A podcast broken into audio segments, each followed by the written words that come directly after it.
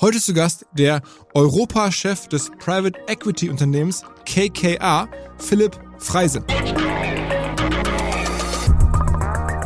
Es war richtig von den Zentralbanken 09 und auch während Corona gegenzusteuern, die Gelddruckmaschine auch anzuschmeißen und die Programme aufzulegen, damit wir unkontrollierte Arbeitslosigkeit vermeiden. Das Problem ist nur, wenn du das einmal machst, dann musst du es auch wieder zurückführen. Und es wäre naiv zu glauben, wenn du das wieder zurückführst, dass das so ganz entspannt, ganz langsam wieder abbremsbar ist. Bei so einer Entwicklung, wo du massiv viel Liquidität rausnimmst, gibt es Unfälle, gibt es Krisen und gibt es Überraschungen.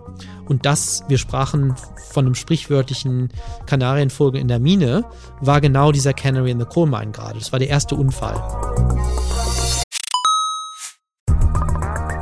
Ihr werdet euch wahrscheinlich fragen, warum unser Partner SalesViewer hier so oft im Podcast wirbt. Aber das ist relativ einfach zu erklären, denn wenn wir hier mittels Podcast Reichweite für SalesViewer erzeugen, dann besuchen natürlich auch hunderte von Menschen die Website von SalesViewer und SalesViewer kann dann mit dem eigenen Tool die Website-Besucher oder deren Firmen vor allen Dingen mit Klarnamen entschlüsseln. Also Podcast-Werbung führt zwangsläufig zu immer mehr Website-Besuchern und Website-Besucher lassen sich in Firmen Klarnamen von SalesViewer entschlüsseln und zu neuen B2B-Kunden machen. Und natürlich auch wir bei OMR sind sehr zufrieden mit SalesViewer nicht nur als Kunde, sondern auch als Partner. Wir setzen deren Tool ebenfalls ein zur eigenen B2B-Lead-Generierung und entschlüsseln damit die Website-Besucher von OMR, OMR Reviews oder anderen Tochterfirmen. Man sieht einfach, wer eure Webseiten besucht hat und wofür sich potenzielle Kunden interessiert haben. Neben uns, also OMR, sitzen aber auch noch deutlich größere Firmen wie Stepstone, Avato Systems, Sport5, Talon One oder die Vodafone-Tochter Grand Centrix bereits auf SalesViewer und generieren damit täglich neue B2B-Leads. SalesViewer ist bekanntlich auf unserem hauseigenen Software-Bewertungsportal OMR Reviews das bestbewertete Tool in gleich drei Kategorien und kann jederzeit kostenlos getestet werden. Wer also sehen möchte, wer auf der eigenen Website drauf war und diese Person dann am besten zu Kunden verwandeln möchte, der kann das alles kostenlos ausprobieren. salesviewer.com slash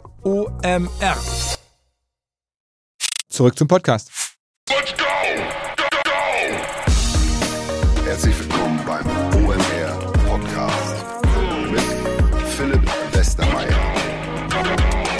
Seit vielen Jahren wartet dieser Podcast eigentlich auf eine Private Equity Folge und jetzt war es endlich soweit. Wir hatten ja vor einiger Zeit schon mal über Growth Equity gesprochen, viel über Venture Capital, aber so richtig über Private Equity eigentlich noch nie. Umso besser, dass wir jetzt eine Folge haben, wo direkt beim Marktführer beim Bayern München des Private Equity angefangen haben und zwar bei KKA, eine Firma, die uns ja auch schon hier häufig begleitet, nicht zuletzt wegen ihres Investments in Axel Springer, über das wir natürlich gesprochen haben, aber halt auch über ihren Europachef, den Philipp Freise, der auch hier schon im Podcast häufiger mal erwähnt wurde. Vor kurzem sagte jemand zu mir, der Philipp Freise sei einer der ganz wenigen Deutschen, die in London eine große Nummer seien und meinte damit die europäische Finanzszene. Entsprechend neugierig war ich also aufs Treffen und auf die Aufnahme und bin dann am Berliner Hauptbahnhof angekommen und direkt vor dem Hauptbahnhof auf dem Platz steht ein großes Glasgebäude und in der obersten Etage, da sitzt die Kommunikations- und PR-Firma FGS Global. Früher hieß ein Teil davon mal Hering Schüppener. Jedenfalls insofern interessant, weil A, war das da sehr nette Räumlichkeiten und wir haben uns da getroffen. Und B, kam vor einiger Zeit heraus, also nach dem Podcast, dass KKA genau in die Firma eingestiegen ist, bei der wir uns getroffen haben, also in ihre eigene Kommunikationsfirma. Ganz interessant. Außerdem ist mir das Datum der Aufnahme noch ganz gut im Kopf. Es war so Mitte März und zwar am 15. März, einen Tag bevor die Nachricht rauskam, dass bei Axel Springer die gesamte Bild-Chefredaktion entlassen wird. Entsprechend konnte ich auch dazu den Philipp dann im Podcast nicht mehr befragen. Aber wir haben viele andere Themen gecovert. Natürlich erstmal seine eigene Karriere, bis hin zur Frage, ob man als Private Equity Top Manager eigentlich über 100 Millionen Euro verdient haben kann oder nicht. Aber auch seine erfolgreichsten Deals, das Bild von Private Equity in der Öffentlichkeit, auch wie sich die Rolle von Private Equity verändert hat, wie er generell auf die großen wirtschaftlichen und gesellschaftlichen Entwicklungen in unserer Welt so draufschaut, welche Verantwortung er da für sich sieht. Dann natürlich über Sportrechte und sowohl Lea Kramer als auch Pip Klöckner, also Stammpersonal dieses Podcasts hier, die beide auf ihre Art eine Nähe zu KKA haben. Also jetzt wirklich direkt rein in die große Private Equity Folge mit Philipp Freise. Auf geht's! Herzlich willkommen, Philipp Freise. Philipp, vielen Dank, dass du mich eingeladen hast. Es freut mich erstmal als Norddeutsche, dass wir zusammen ein bisschen schnacken können. Und ja, Erzähl mal, wie war denn deine Reise in die Private Equity Welt? Also du ähm, kommst ja sozusagen aus dem Umfeld von Hamburg, aber ich habe schon gehört, ganz viele Geschwister. Ähm, es war jetzt nicht in die Wiege gelegt. Ja, vor allem, du musst dir vorstellen, das war damals so, das gab's ja noch gar nicht. Also ich bin da aufgewachsen als äh, Sohn von einem Vater, der Hotelunternehmer war und einer Mutter, die Zahnärztin war. Also gut bürgerlich, beide haben voll gearbeitet, was äh, in den 70er, 80ern auch ungewöhnlich war. Aber es war jetzt nicht so, dass man über Finanzwesen bei mir zu Hause gesprochen hat. Als ich dann mir überlegt habe, was mache ich eigentlich jetzt nach, der, nach dem Gymnasium? Wo Gymnasium, wo du hast da schon immer super Abschlüsse gehabt, das muss man auch sagen, ne? Ja, ich sag mal, ich habe mich immer schon für vieles interessiert, ehrlich gesagt. Und äh, und damals, als ich dann da fertig war, äh, wollte ich eigentlich an der TU Berlin Astrophysik und Volkswirtschaft studieren. Du wirst jetzt fragen, warum diese zwei Fächer genau, ja. komplett verrückt. Aber ähm, Astrophysik war interessant für mich, weil ich fand immer das schon geil, die Idee, irgendwie ähm, quasi äh, in, in, in Raumfahrt äh, einzusteigen und so. Aber das war dann für meine unternehmerischen und ärztlichen Eltern ein bisschen zu viel des Gut, wo sie sagen, du musst auch was Solides machen. Und dann ja. bist du BWL studieren gegangen an der WU, die damals so ein bisschen im Aufbau noch war. Das ne? Verrückte war, ich war schon eingeschrieben an der TU Berlin und dann habe ich in der FAZ durch Zufall einen Artikel äh, gelesen, der davon sprach, dass da 1984 äh, in Fallen dabei Koblenz diese neue Universität gegründet worden ist, mit dem Prinzip zu sagen, äh, wir machen mal Ausland auch. Während des Studiums von vier Jahren hast du integriert mindestens ein Jahr Ausland und du hast einen Anspruch, dass du auch praktisch irgendwie was machst. Und so, und dann habe ich gesagt, das ist was Geiles, mal was Neues in Deutschland und habe mich da beworben. Man wusste gar nicht, ob man reinkommt. Also es war nicht so, dass du da über deine Abschlussnote reinkommst. Du musstest äh, nochmal einen schriftlichen Test machen und du musstest auch nochmal ein Auswahlinterview machen. Und bin dann da reingekommen und ich fand die Erfahrung ehrlich gesagt so toll, weil man hat sich während dieses Auswahlprozesses schon kennengelernt. Ich habe da also zwei, drei Freunde von damals noch. Und wegen der Menschen bin ich dann da hingegangen, habe gesagt, okay, in, in, äh, in Space kannst du später auch noch fliegen, mach mal erstmal das. Und du hast das gemacht, dann bist du danach, das ist dann so ein bisschen der, der, der klassische Weg der WU, wie er damals war, aber noch bevor der Startup-Szene, äh, zu McKinsey gegangen. Also ich war wirklich damals der zehnte Jahrgang, das gab es eigentlich noch gar nicht so sehr. Also Olli Samba war ein Jahr hinter mir. Es gab eigentlich damals, wie du richtig sagst, so drei, äh, äh, drei Sachen, die man nach dem Abschluss gemacht hat. Entweder hast du direkt beim Unternehmen angefangen, also Horst Albach, der mein Vertrauensdozent damals war, wollte mich also unbedingt zur AEG und äh, also als Vorstandsassistent bekommen. Ich hatte auch das Angebot von Thomas Mittelhoff, Assistent zu werden. Bei Bertelsmann damals. Bei Bertelsmann damals. Ähm, habe ich nicht gemacht, weil meine Freundin damals, die Französin war, gesagt hat, Gütersloh, du bist komplett durchgedreht, das mache ich nicht mit. und gut, und dann hast du die Auswahl gehabt, viele haben halt Beratung gemacht. Und was ich an McKinsey geil fand, ist, ich habe sehr viele Sachen dort ähm, auch schon während des Studiums erlebt und gemacht. Also ich war 95 in Wien und 96 in Frankfurt. Und mich haben Medien immer schon interessiert. Ich habe damals also ähm, während des äh, Praktikums bei McKinsey fürs ZDF gearbeitet ähm, und da mich mit Digitalisierung von Fernsehproduktionen befasst. Das war 1996, ja, also schon sehr früh. Und der Hauptgrund, warum ich da hingegangen bin, ist, weil es eigentlich äh, die Möglichkeit war, aus Deutschland wegzukommen. Weil, wie gesagt, äh, ausländische Freundin, die gesagt hat, ich will eigentlich auch mal nach vier Jahren Fallen da was anders erleben. Und so hatte mir McKinsey das Angebot gemacht, 1997 äh, in New York anzufangen. Und dann hast du da auch da schon KKA kennengelernt, ne? Und dann bin ich 97 da hingegangen. Das erste Verrückte war, dass dann 98 Mittelhoff CEO von Bertelsmann wurde und nach New York gezogen ist, sodass einer meiner Klienten wurde.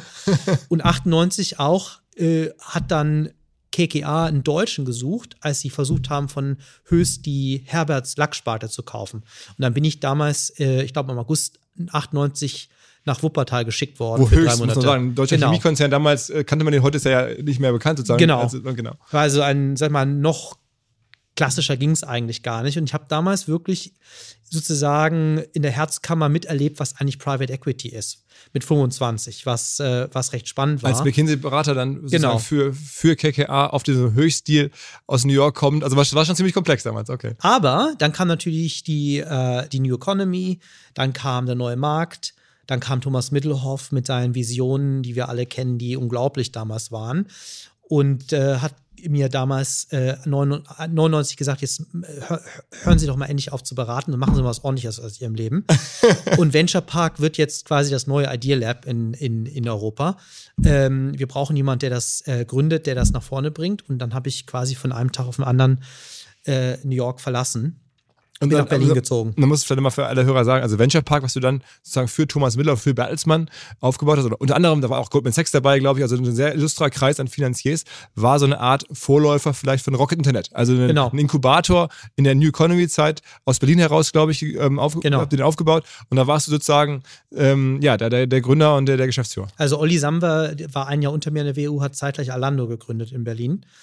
Und äh, wir Venture Park, das war so die erste Phase, ähm, wo es eine riesen Aufbruchstimmung in Berlin gab. Ähm, viele der Geschäftsmodelle, die waren einfach noch nicht so weit. Also wenn du überlegst, Rocket funktioniert jetzt, aber wir haben natürlich auch ganz andere technische Möglichkeiten heute, äh, als Incubator äh, entsprechend Sachen hochzuziehen als damals. Was waren denn so die Portfoliofirmen, die ihr gemacht habt? Also was, was für Geschäftsmodelle habt ihr da versucht aufzubauen? Äh, wir haben acht gehabt. Ich sag mal zwei Beispiele. Eins war Mondo Media. Es war, es wissen die Leute halt, ich mache heute noch viel Content. Ja, das war letztlich schon damals, 2000, äh, ein, ein, ein Inhalteproduzent für Shortclips, also was wir jetzt mit YouTube erleben und aha, so weiter. Icebox.com und so. Also es war, war ziemlich bekannt. Das andere war GastroX. Das war also ein B2B-Ansatz. Wie hilfst du eigentlich ähm, gastronomischen Betrieben? Wie gesagt, mein Vater hat ja ein Hotel gehabt. Ähm, die meisten Hoteliers haben ja nicht so viel Passion für alles, was mit Abwicklung zu tun hat, Kassensysteme und so, und so weiter. Das war damals schon die Idee, dass du Payments äh, automatisierst was PayPal dann gemacht hat und so weiter, ja. Okay. Aber in Summe war, kann man das sagen, der Inkubator dann kein durchschlagender Erfolg? Naja, was passiert ist, wie gesagt, das Geschäftsmodell eines Inkubators, ob das jetzt Rocket heute ist oder damals Venture Park, ist ja, du musst ja einen funktionierenden IPO-Markt am Schluss haben. Das heißt, ähm, gerade meine Lead-Investoren, du hast Goldman genannt, ähm, die auch Venture Park an die Börse bringen wollten, haben dann gesagt, äh, jetzt musst du aber einen ganz langen Atem haben, dass es erfolgreich wird. Die Corporates wie Bertelsmann so wollten das eigentlich machen.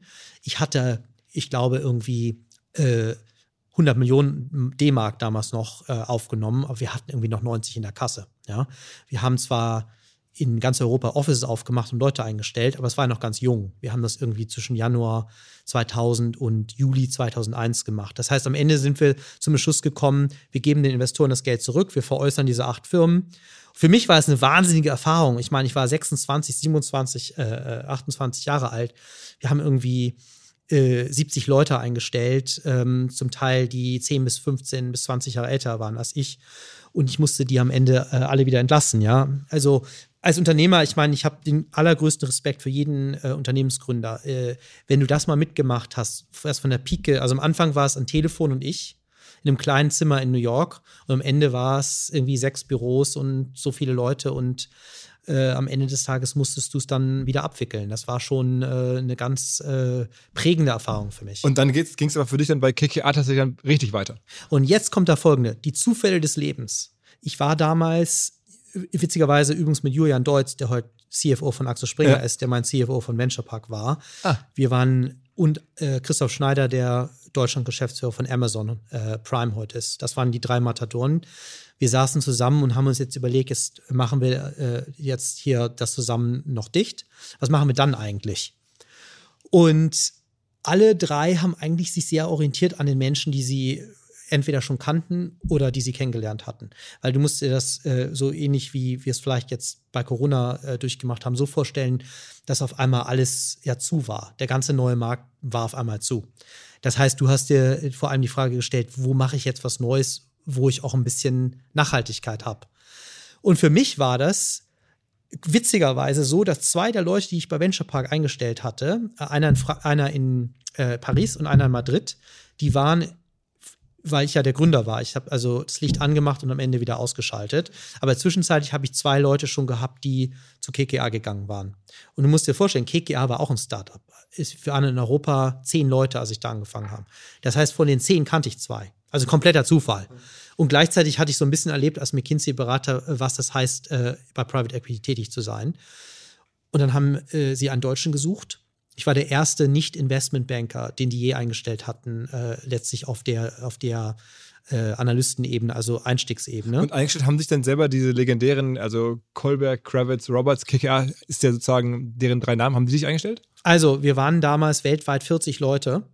Und eins meiner äh, Vorstellungsgespräche waren tatsächlich die Gründer, wobei ähm, Kohlberg war schon draußen, es waren noch Henry Kravis und, und George Roberts.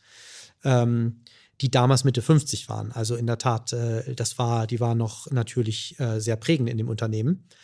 Und ja, so bin ich dann am Ende dahin gekommen. Und äh, witzigerweise, und das ist das Verrückte, vielleicht auch als Rat an alle Hörer, das war total out. Kein Mensch wollte irgendwie zu Private Equity gehen und große, reife Unternehmen kaufen, alte Chemieläden wie Höchst oder so. Alle waren immer noch sehr geprägt von der New Economy zu sagen, Wachstum, Wachstum, Wachstum. Und für mich war das eine bewusste Entscheidung, ehrlich gesagt. Also ich habe mich sehr eingehend befragt selber.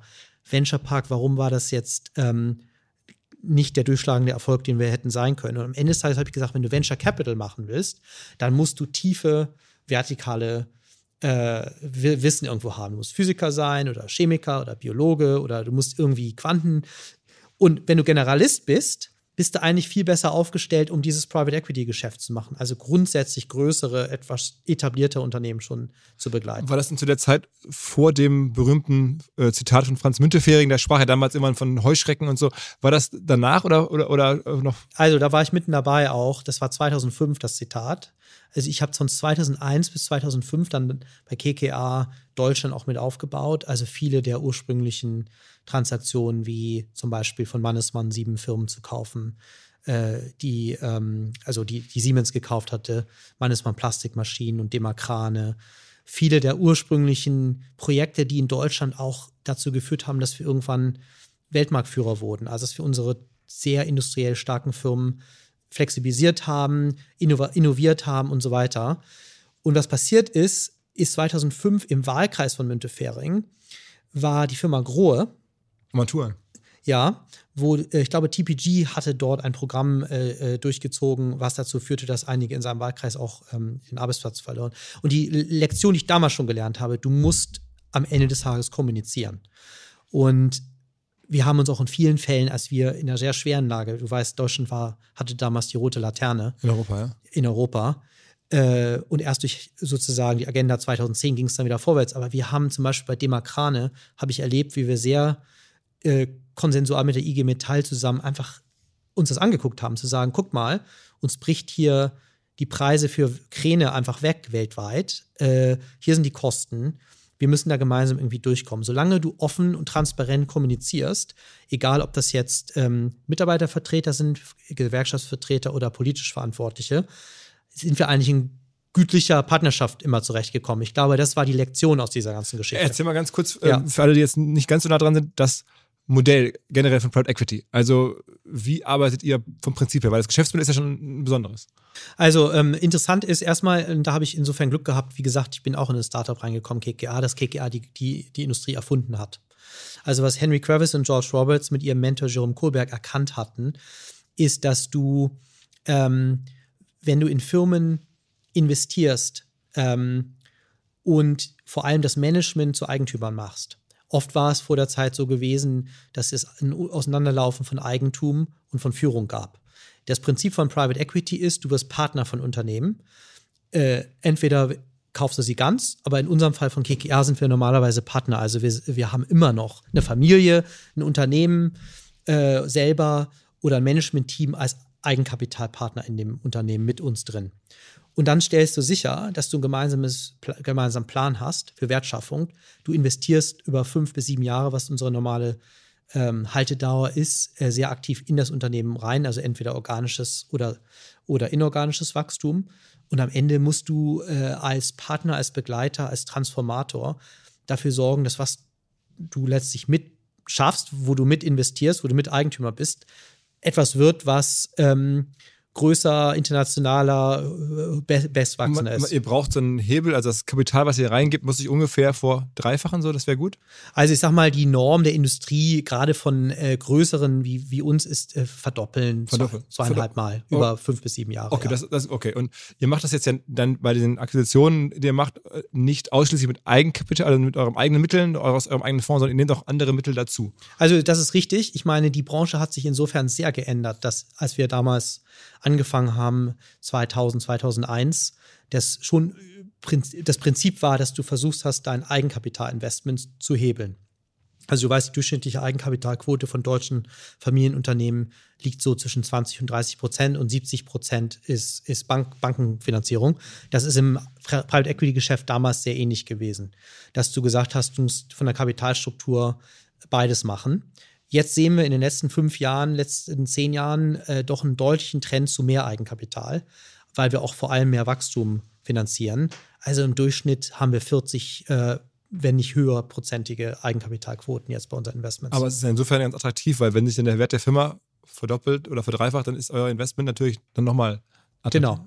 Also das, die Mechanik dieses Fremdkapitals, was man dann nur eins zu eins zurückgeben muss, ist natürlich dann. Der Hebel. Aber ich glaube, was meine eigene Erfahrung ist, und das ist ein ganz wichtiger Punkt, ist, wenn du ein gleich ähm, laufendes Interesse von, von, von Management-Teams und von Eigentum hast, da kriegst du den Hebel hin wenn auf einmal die Thomas Middelhoffs der Welt sich als äh, Eigentümer begreifen, hast du eine ganz andere Situation, als wenn sie nur angestellte Manager sind.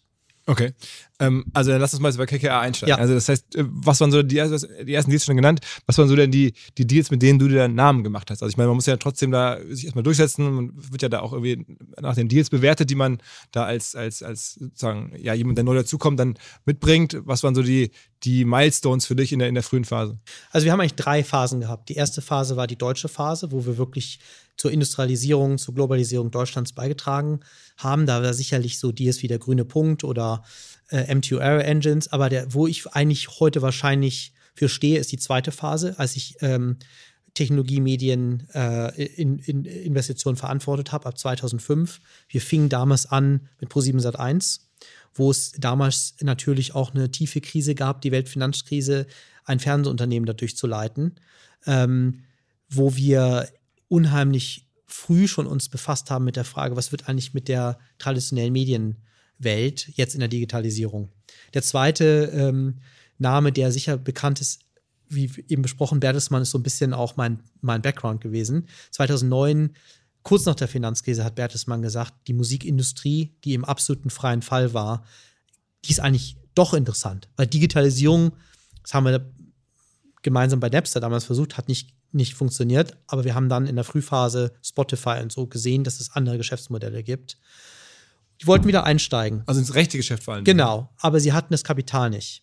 Und das war wirklich eine bahnbrechende Partnerschaft, zu sagen, wir machen jetzt eine Partnerschaft, wir machen die Hälfte, ihr macht die Hälfte, die haben die Top 1% der äh, Musik-Copyrights, die sie noch hatten, die hatten den Rest an Sony verkauft, eingebracht und wir haben das Kapital eingebracht und haben zwischen 2009 und 2013 gemeinsam den größten unabhängigen Musikverlag. Also einfach wieder Rechte eingekauft mit Genau. dem Personal, das man hatte, das, Ja. wo die auch wussten, wie das funktioniert. Und heute sieht man ja, dass auf einmal Musikrechte wert sind, wo halt jedes TikTok-Reel mit Musik hinterlegt wird und überall müssen äh, Lizenzabgaben bezahlt werden. Und also Musikrechte haben ja jetzt alle großen Künstler verkaufen ihre Rechte für ganz viel Geld. Das habt ihr damals schon kommen sehen, kann man sagen. Und ich erinnere mich an einen legendären Aufsichtsratscalls äh, 2000 äh, mit Thomas Middelhoff und Siegfried Luther, wo die äh, Vorstellung war, dass sich jetzt auch Mitarbeiter von Bertelsmann an Venturepark beteiligen können. Wäre die erste Sparte von Bertelsmann gewesen, wo das möglich gewesen wäre.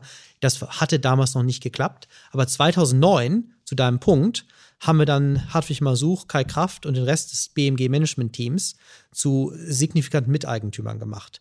Und es hat eine ganz andere Dynamik auch Wie, entfaltet. was, ja. was, was war da der, der Wert der Firma, als ihr eingestiegen seid? Oder als ihr die gegründet habt quasi? Ja, also wir haben ja ganz, wir haben ja wirklich ganz klein angefangen. Ich meine, äh, insgesamt haben wir ein Volumen gehabt äh, von ungefähr einer Milliarde, ein, ein, eineinhalb Milliarden, äh, die wir investiert haben, um diese verschiedenen Verlage äh, äh, zusammenzukaufen. Und euer, als ihr ausgestiegen seid, ein paar Jahre später, wie war es dann? Also ich habe, äh, ich glaube, das ist auch alles in den Bertelsmann-Zahlen jetzt veröffentlicht. Die haben inzwischen 200 Millionen EBITDA und jetzt kannst du jeden Multiple drauf ansetzen, wie du willst. Wahrscheinlich ist es jetzt so 4 Milliarden wert oder so. Ja. Okay, also das ist dann schon auch wahrscheinlich für dich persönlich am Ende auch lukrativ. Du bist ja auch an solchen Deals dann mit, mit Carrie, sagt man dazu, beteiligt, nehme ich an, ne?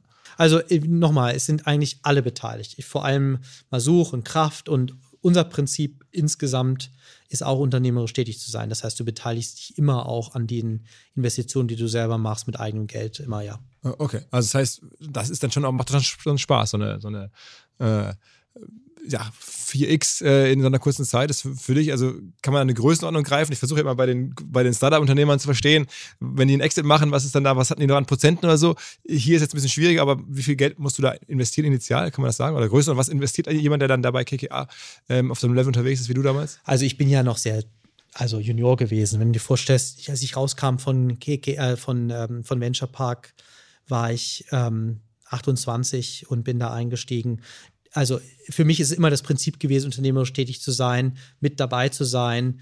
Es ging eigentlich nie nur um das Geld äh, in der Hinsicht, ja. Okay, also das heißt, es war noch nicht so viel Geld auch. Genau. Also das heißt, diese 4x war dann auf ein paar hunderttausend Euro oder sowas. Ja, also am Ende des Tages, was wichtig ist, nochmal, unser Ziel ist irgendwie zwei, zweieinhalb Mal zu produzieren über fünf bis sieben Jahre. Aber das ist äh, etwas, was natürlich ein Durchschnitt ist. Ne? Du hast dann vielleicht die Erfolgsfälle von, wo es richtig gut läuft und hast du andere Themen, wo es nicht so gut läuft. Das ist immer eine Bandbreite. Sag nochmal einen aus der Zeit, der auch ganz gut lief. Ähm, ja, wir haben dann, äh, also das Prinzip der Partnerschaft, dass du sagst, irgendwie, wir sind Fitmacher und Beschleuniger und irgendwie Ideengeber, haben wir auch in die Schweiz getragen und haben dann kurz nachdem wir Bertelsmann wieder ermöglicht haben, BMG zurückzukaufen, äh, uns beteiligt an Scout24 in der Schweiz, zusammen mit Ringier, äh, dem Medienunternehmen, die dieses ähm, eigentlich ein schon sehr gut laufendes äh, Unternehmen, also ähm, äh, Immobilien und, und Auto, äh, Kleinanzeigen-Geschäft, was uns dann auch auf jetzt Axel Springer vorbereitet hat. Da haben wir uns dran beteiligt und haben wirklich da die Transition auf mobil hingekriegt, haben auch die Transition auf andere ähm, Geschäftsmodelle wie zum Beispiel Finanzdienstleistungen und so weiter. Und am Ende ist die Mobiliar eingestiegen als Versicherung, weil die irgendwann gesagt haben, was ist in heute digitalen Welt die beste Art und Weise, neue ähm, Versicher Versicher zu Versichernde zu finden. Das ist halt nicht mehr Filialen zu haben, sondern wenn du heute in kleinen Anzeigenportalen unterwegs bist und jemand ein Auto kauft und eine Wohnung, dann weißt du ja, die müssen versichert werden. Die haben dann letztlich von uns das gekauft und es war eine sehr, sehr erfolgreiche äh, Transaktion. Der Michael Ringier äh, hat dann diesen Begriff geprägt, das ist ein Win-Win-Win. Also ein Win für Ringier, ein Win für das Management-Team selber und ein Win für KKR. Okay. Und sag mal, aus der Zeit für eine, die nicht so gut lief?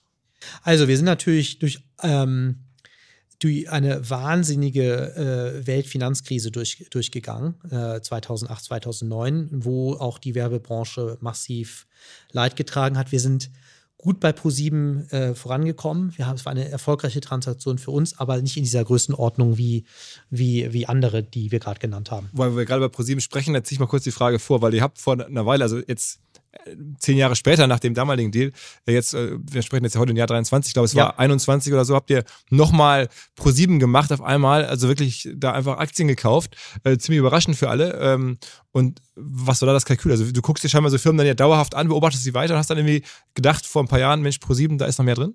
Also Philipp, du, du sprichst absolut das richtige Thema an, nämlich das dauerhafte Angucken. Was eigentlich unser Geschäftsmodell ist, sich dauerhaft Menschen und dauerhaft Firmen anzugucken. Und Pro7 Sat1 hatte das sehr gut gemacht, äh, aus dieser Finanzkrise rauszukommen. Und dann äh, mit dem ganzen Momentum, was sie hatten, kam dann Corona. Und auf einmal hat sich die Aktie wieder massiv äh, äh verschlechtert. Und unser Job ist ja, Unternehmen als Partner zu begleiten, wenn sie es am nötigsten haben. Und damals haben wir Gespräche geführt, zu sagen, wenn das jetzt hier so weitergeht, vielleicht helfen wir euch äh, nochmal. Haben dann die Beteiligung gekauft. Am Ende des Tages hätten wir es auch ganz von der Börse genommen. Aber es war wir wissen alle, was bei Corona passiert ist. Nicht? Die Märkte haben sich wahnsinnig schnell erholt und dann war unsere Einschätzung, dass das nicht mehr nötig ist. Wir haben da das äh, gut gemacht und haben es dann nicht Also gut gemacht heißt in dem Fall, ihr habt, glaube ich, im Sinne, kann man so ein bisschen auch nachrechnen, nachlesen, eine Transaktion innerhalb von kurzer Zeit, das war ja gar nicht so lange. Ne? Wie lange habt ihr die gehalten? Das war ein Jahr oder so. Und ein Jahr habt ihr ja. so 50 Millionen Win gehabt. Also. Äh, also die genaue Zahl erinnere ich jetzt nicht mehr, aber es war Sicherlich erfolgreich, ja. wie, wie kommt man denn an so Investments? Also ich meine, das beobachten, aber am Ende ist ja auch eine Kunst generell bei Investieren irgendwie so ein Deal zu sourcen. Also bei der Startup-Welt habe ich auch schon oft gehört, da muss man dann früher an den Gründern dran sein, man kriegt Sachen geschickt, man war vielleicht selber Gründer und kennt da die. Aber wie ist es in der PE-Welt? Also wie kommst du an Deals? Sprichst du viel mit Familienunternehmern? Wo, also wie, wie macht man das? Das Prinzip der Partnerschaft ist ganz entscheidend. Wir haben damals, ähm, BMG, haben wir gerade darüber gesprochen, irgendwie eineinhalb Milliarden als Transaktionsvolumen gehabt. Aber das Allerwichtigste war, dass die Familie Mohn gesehen hat, was wir, was wir geschafft haben, gemeinsam in der Partnerschaft aufzubauen. Und als äh, zehn Jahre später Frau Springer sich dieselbe Frage gestellt hat, was ist eigentlich die Zukunft meines Unternehmens? Ist es jetzt die Börsennotierung oder nicht? Da sprechen die Familien natürlich untereinander. Das war dann eine 10 Milliarden Transaktion, also deutlich größer, aber das Prinzip der vertrauensvollen Partnerschaft und in der Tat, wie du sagst, dass die Familie gesagt hat, die können uns helfen oder GfK, Gesellschaft für Konsumforschung, das Gleiche. Da ist der GfK-Verein in der Mehrheit gewesen. Wir haben es von der Börse genommen, weil die jemanden brauchten, wie man wollten, der ihnen hilft, diese ganze Digitalisierung besser zu bewerkstelligen als Partner. Und in allen drei Transaktionen, GfK, Axel Springer und BMG, waren es immer die Beziehungen mit Familien beziehungsweise den Eigentümerinstitutionen. Das heißt, da wird auch weiterempfohlen, sozusagen. Genau, ganz wichtiger Punkt.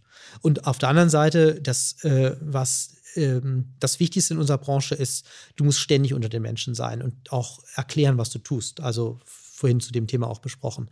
Das heißt, und wir sind ja in einem wahnsinnigen Generationswechsel auch gerade. Das ist super spannend, was in Deutschland gerade los ist. Und die, wenn du einmal Erfahrung hast, wie hilfst du jetzt einem Partner, digitaler zu werden, globaler zu werden? Und wie hilfst du einem Partner konkret auch vielleicht am Ende irgendwie an die Börse zu gehen?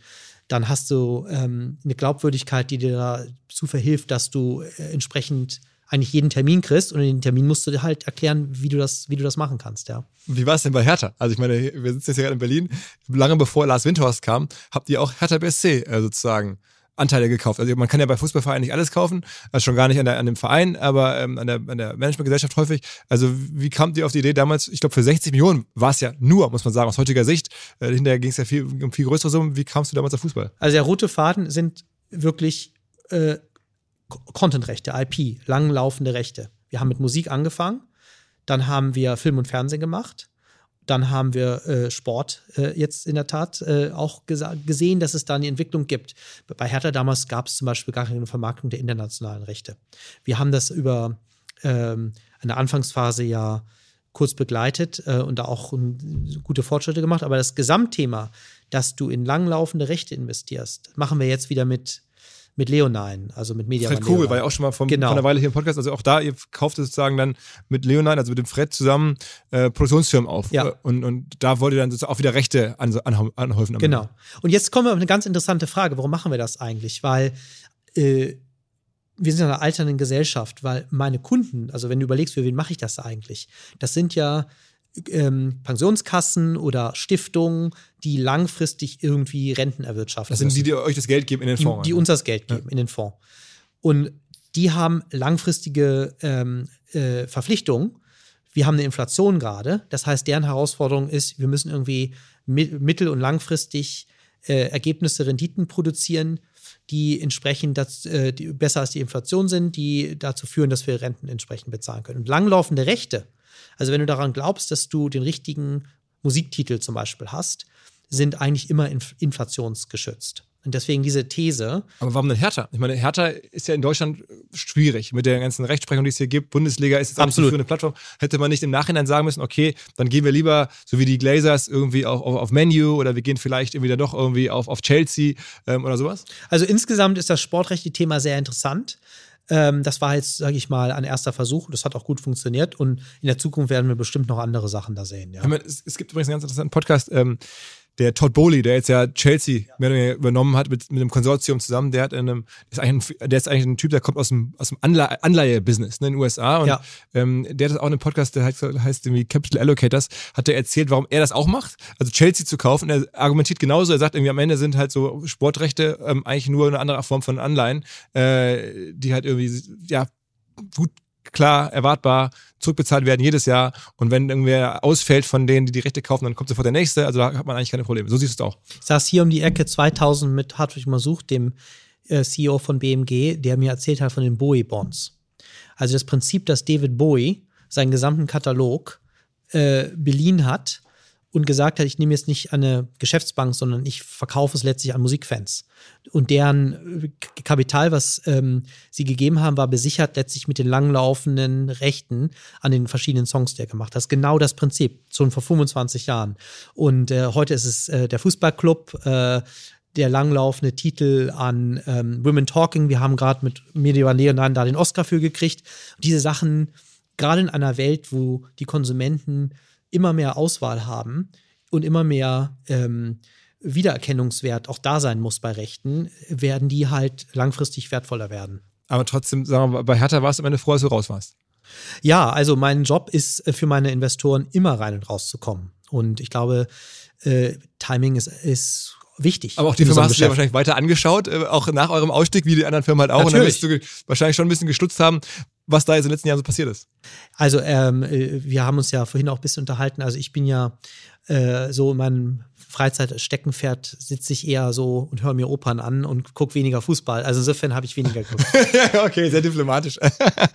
ähm, okay, aber um das Fußballthema einmal noch abzuschließen, ähm, ihr seid jetzt auch schon im Gespräch mit der DFL, also das ist die Deutsche Fußballliga, also zumindest gibt es da Gerüchte, ich weiß nicht, ob das, wie weit das jetzt öffentlich oder bestätigt ist, äh, also dass da überlegt wird, die Auslandsvermarktungsrechte der gesamten Bundesliga an einen Private Equity ähm, Fonds in Teilen zu verkaufen, das ist bestätigt.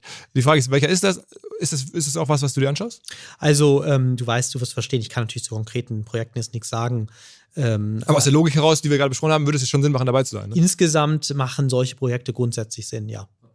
Denkt man, denkt man manchmal jetzt gerade, wenn man, also ich bin jetzt bei den Sportarten ein bisschen tiefer drin, meine Leidenschaft, dass man so denkt, Mist, was die Glazers da gemacht haben in Manchester United, das hätte man eigentlich auch selber sehen müssen und ärgert sich, denkt, Mensch, das ist jetzt irgendwie eine Mist-Opportunity gewesen, weil das ist ja eine super Rendite, die haben ganz früh erkannt, irgendwie Manchester United kann man kaufen, die haben gesehen, was mit, den, mit der englischen Premier League passieren wird, im Sinne von Wertzuwachs und da denkt man sich, das hätte ich auch machen sollen.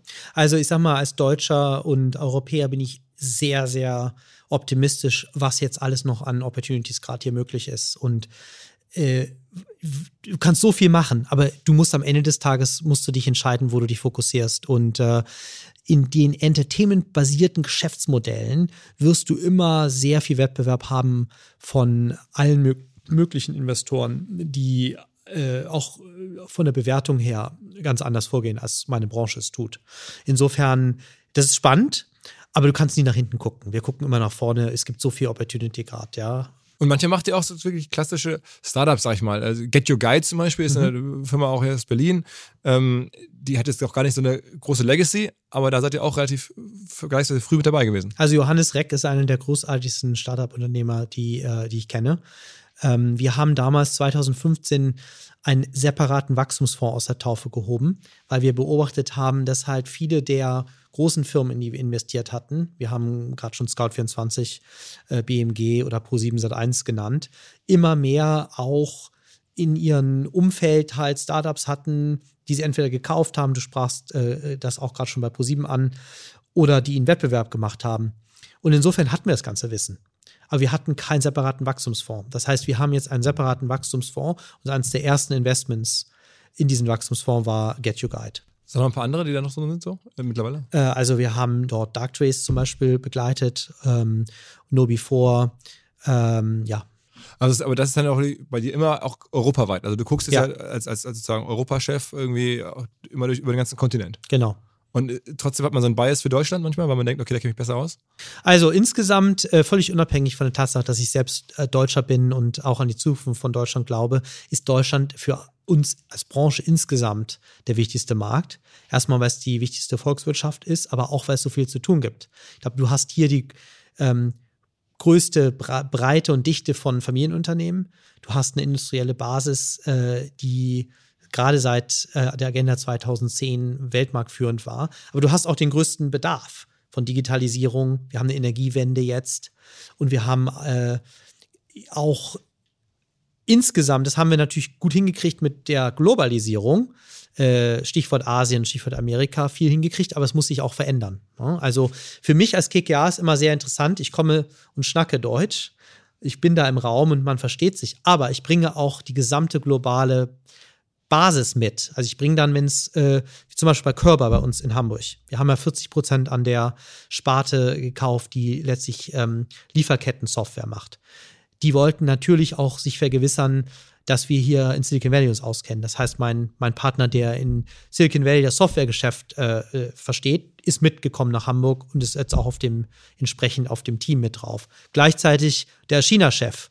Auch da äh, sind wir ja gut vertreten, ist auch mitgekommen und ist dann als ein Team. Das heißt, du bringst die gesamte Bandbreite global mit dazu, sprichst aber die, die, einfach die lokale Sprache. Wie viel, wie viel ähm, Assets habt ihr eigentlich insgesamt über alle die Fonds? Weil du sagst auch gerade China und USA, wie viel Äh, Geld wir haben insgesamt, glaube ich, 120 Portfolio-Companies gerade weltweit. Aber in den Fonds dachte ich jetzt, also wie viel Genau. Das heißt, ihr guckt gar nicht, wie viele Milliarden ihr dann sozusagen im Fonds Doch schon, also wenn du die 120 äh, Firmen, in die wir investiert haben, wenn du das jetzt ähm, um übersetzt in wie viel Anlagekapital haben, haben wir ungefähr 500 Milliarden Anlagekapital jetzt, ja. Okay, aber das heißt, ihr habt nicht, ihr agiert nicht mit so einem Fonds wie jetzt ein VC, der einfach das Geld abrufen kann äh, für einen festen Fonds, sondern ihr habt sozusagen bei Bedarf noch mehr oder weniger. Wir haben drei feste Private Equity Fonds. Wir haben unseren US-Fonds, der ungefähr 20 Milliarden groß ist. Dann haben wir unseren asiatischen Fonds, der ungefähr 15 Milliarden groß ist. Und wir haben einen europäischen separaten Private Equity Fonds, der ungefähr 8 Milliarden groß ist. Und dann haben wir darüber hinaus noch Infrastrukturfonds. Wir haben ähm, Wachstumsfonds, wie ich gerade gesagt habe und äh, auch im Kreditwesen. Also eigentlich sind wir schon sehr viel, und Immobilienwesen sehr viel breiter aufgestellt, als es früher war. Ist denn das für dich ähm, auch ein Job tatsächlich mittlerweile, diese Fonds zu raisen, also das Geld zu bekommen? Weil ich meine, so diese ganzen Milliarden, die kommen ja nicht von alleine. Die muss man ja auch wieder Investoren überzeugen, äh, erklären, was man macht. Ist das ein großer Teil deines Alltags? Äh, absolut. Also du hast sowohl den, äh, die Aufgabe zu kommunizieren, was du äh, investieren, was du investiert hast, wie das läuft, als auch was die Vision, Strategie ist und auch die Kontakte zu pflegen mit den Investoren. Absolut. Okay, also das heißt, aber am Ende ist so 50-50. Also Deals genau. sourcen und Deals machen ist genauso groß wie sozusagen Geld äh, ein. Äh, Na, ich bin inzwischen ja Europachef im Private Equity Wesen mit meinem Partner Matteo Caprioli zusammen. Das heißt, es ist auch, und das ist mir ganz wichtig, ich mache jetzt nochmal den Bogen. Ich habe ja gerade erzählt, als einer der wenigen damals, äh, dass ich eine Abend wirklich einen Vater und eine Mutter gehabt haben, die beide voll gearbeitet habe. Als sozusagen Chef von dem Ganzen muss ich ja die ganze Zeit auch darauf achten, dass wir jetzt KKA so führen, dass es eine Modernität auch abbildet. Das ist mir sehr wichtig. Damit verbringe ich sehr viel meiner Zeit. Also die Leute einzustellen, die Leute zu führen. Lass mal ganz kurz da einschmeißen, weil das hat mir auch noch aufgeschrieben. Du hast ja vor kurzem hier die in der deutschen Startup-Szene sehr bekannte äh, Lea Kramer, auch schon häufiger hier im Podcast, äh, Stammgästin, ähm, rekrutiert für euch oder zumindest für, für Vella. Ähm, ein anderes Investment von euch. Wie kam das? Von der soll ich dich schön grüßen. Mit der hatte ich heute Morgen frühstückt. okay. ähm, also, Lea Sophie ist eine großartige Unternehmerin. Wir kennen sie ja von Pro7 noch, ja. wo sie Amelorie damals ja, auch äh, hatte. Und für mich steht sie für das, was wir eben besprochen haben, drei Punkte. Partners partnerschaftlich. Also wenn du in Deutschland äh, als KKA eigentlich als Ziel hast, andere zu überzeugen, mit ihnen gemeinsam Unternehmen zu besitzen und zu, nach vorne zu bringen. Als Persönlichkeit ist sie sehr partnerschaftlich. Das zweite ist Generationswechsel. Also wir haben in Deutschland einen klaren Übergang der Generationen 60, 70 auf die Generation 35 äh, bis, bis, bis, bis, bis, 5, bis, bis 50, 45. Und da steht sie dafür. Und das dritte äh, Stichpunkt, der dritte Stichwort ist auf jeden Fall moderne Führung, wovon ich gerade sprach. Da kann sie uns unheimlich nach vorne bringen. Nochmal wieder ein Sprung, weil wir gerade über Deutschland sprachen. Also ein bisschen, wie ist denn deine Perspektive auf Deutschland aktuell insgesamt? Also ich meine, es gibt ja nun viele ähm, Skeptiker und, und ne, generell, wenn man so die Medien konsumiert, dann wird einem manchmal ein bisschen mulmig, auch über viele Dinge, aber auch über die Rolle von Deutschland in der Welt insbesondere. Wie blickst du darauf? Ich habe immer an Deutschland geglaubt. Also wenn ich mich an die spätkohlsche Phase erinnere, ähm, insofern ähm, habe ich ein bisschen den langen Blick. Äh, war unglaublich. Also ich erinnere mich an die Zeit, als in Deutschland auch große Fragezeichen sich gemacht wurden über die Zukunft. Dann haben wir die Agenda 2010 gehabt. Äh, die rote Laterne wurde in wenigen Jahren auf einmal zu einer wahnsinnigen ähm, Erfolgsstory, Sommermärchen, Weltmarktführer. Und jetzt gehen wir wieder durch eine schwierige Phase. Eine schwierige Phase, weil unser Geschäftsmodell sich verändert. Die Energiewende haben wir angesprochen. Äh, auch unser glo global, globales Geschäftsmodell verändert sich weil wir auch in der Geopolitik große Änderungen sehen. Aber die Basis von Deutschland, eine Wissensbasis von hervorragend ausgebildeten Menschen, von Tüftlern, von einer Erfolgsbasis von Industrien, die sich auch kreativ weiterentwickeln, die ist sehr, sehr, die ist sehr, sehr gut. Ähm, und für mich als Investor ist gerade auch sozusagen diese Chance, diese Weltmarktführer auch in die Moderne als Partner zu bringen, extrem, extrem attraktiv. Mhm. Und du musst immer gucken, wenn die Leute sagen, Deutschland ist nicht attraktiv, geh doch lieber nach Amerika oder geh doch lieber nach, nach Asien, dass ich dann sage, ähm, das Gras ist auch nicht immer grüner auf der anderen Seite. Wenn du siehst, der Wettbewerb zum Beispiel für das, was äh, wir machen, ist viel höher in Amerika. Also wenn du siehst, das Angebot von Beteiligungskapital und die Nachfrage ist in Europa, in Deutschland sehr attraktiv. Du hast viel weniger in Investoren und du hast eine Nachfrage, die in der Intensität mindestens genauso groß ist. Und Asien ist natürlich ein hochspannender Kontinent, aber geht auch gerade durch große Veränderungen durch. Also insofern, Deutschland hat eine gute Zukunft. Ich glaube, der Generationswechsel bildet sich hier gerade gut ab, ähm, egal ob das in der Unternehmenswelt oder politisch ist. Und wir spielen da unsere konstruktive Rolle. Dann lassen wir jetzt zu dem einen Deal kommen, der wahrscheinlich irgendwie noch äh, bekannter ist als viele andere. Ähm, auch wieder hier Berlin, die Rede ist von Axel Springer, wir haben es ja gerade schon mal angesprochen, irgendwie die Friede Springer ähm, war damit involviert. Äh, wie kam der Deal zustande? Der hat ja schon die Medienwelt ähm, ziemlich äh, berührt. Äh, damals war Axel Springer noch börsennotiert. Ich meine, das letzte Market Cap so war Größenordnung 6 Milliarden. Ähm, und auf einmal kam die Ansage, wir nehmen das jetzt irgendwie von der Börse und machen das gemeinsam mit KKA und dann später noch Matthias Döpfner, der dann irgendwie jetzt mittlerweile ein relevanter Shareholder geworden ist. Erzähl mal so ein bisschen aus deiner Sicht, warum du das gemacht hast und was du da gesehen hast. Das Verrückte in unserer Branche ist, was für eine kleine Welt das am Ende des Tages ist. Nicht? Wir sprachen darüber, dass 2000 äh, Venture Park, der mein CFO Julian Deutz war. Genau, jetzt, jetzt Springer. Ja. Und das ist der Axel Springer CFO. Das heißt, man kennt sich, man ist im Kontakt, man hat auch gesehen, was wir gemeinsam mit Bertelsmann auf die Beine gestellt hatten. Und ich glaube, dass dort ähm, sehr visionär frühzeitig die Frage gestellt worden ist, ist die Börse jetzt wirklich der richtige Partner für uns? Bei diesen ganzen Veränderungen, der Digitalisierung, der Internationalisierung, veränderte Geschäftsmodelle. Und die Frage wurde gestellt und wir haben uns da gerne bereit erklärt, äh, da Partner zu werden. Und äh, ja, seitdem. Aber was hast du da gesehen? Also ich meine, auf den ersten Blick ist jetzt ja auch, sieht man an anderer Stelle äh, bei, bei Gruner und ja, meiner alten Heimat oder bei anderen Verlagen, ist es jetzt ja kein Case, wo man sagt, okay, totaler No-Brainer, das Ding wird jetzt fliegen. Also erstmal kannten wir natürlich Axel Springer auch dadurch, ähm, wir waren ja bei Ringier drin, ne? bei Scout24. Und äh, der Kern des Geschäftes, also die, die, die Kleinanzeigengeschäfte, ob das jetzt Stepstone war mit Jobs oder ob das jetzt ähm, Aviv, äh, das heißt also Siloger und Immowelt im, im Immobilienbereich waren, kannten wir sehr, sehr gut von, von der Schweizer Erfahrung schon. Die waren ja auch miteinander engstens im Kontakt, weil sie Joint Venture Partner in anderen Bereichen waren. Daher haben wir großes äh, Potenzial gesehen in diesen Geschäften, äh, weil diese Geschäfte gerade auch in Amerika durch Technologieinvestitionen, also Stichwort Zillow, sich massiv nach vorne also Zillow, die Immobilienplattform in den USA. Genau. Mit Z. Und da, da investieren wir jetzt hohe äh, äh, Summen, auch äh, dreistellige Summen rein in, in, in, das Geschäft von Axel Springer, um das auf dieselbe Basis zu, zu stellen. Und wir kannten, viele haben immer gesagt, das ganze Jobsgeschäft ist nicht interessant. Aber wir haben in der Schweiz gesehen, mit JobCloud, was für ein wahnsinniger äh, äh Motor das war der Metatrend, den viele unterschätzt haben, ist dieser demografische Wandel. Dass du auf einmal in Deutschland äh, die Babyboomer hast, die in Rente gehen und sehr viel weniger Fachkräfte hast. Das heißt, Millionen von, von Arbeitsplätzen sind strukturell unbesetzt. Die logische Ableitung davon ist das Stepstone-Geschäft, als sozusagen Problemlöser, als Technologiepartner, um dieses Thema irgendwie anzugehen. Da haben wir das Potenzial gesehen.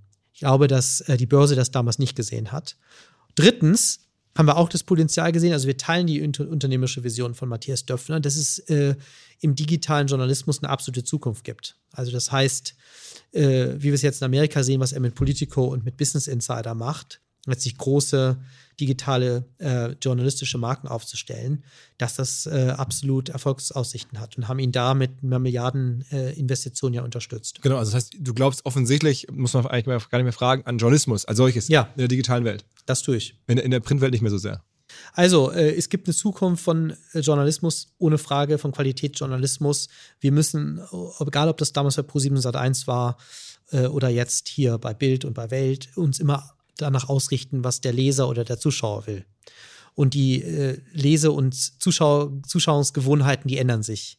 Insofern, ich meine, wenn wir gucken, was für ein wahnsinniger Erfolg digitale äh, Geschäftsmodelle jetzt haben, auch im Inhaltegeschäft, ähm, ist klar, dass die Reise in die Digitalität geht.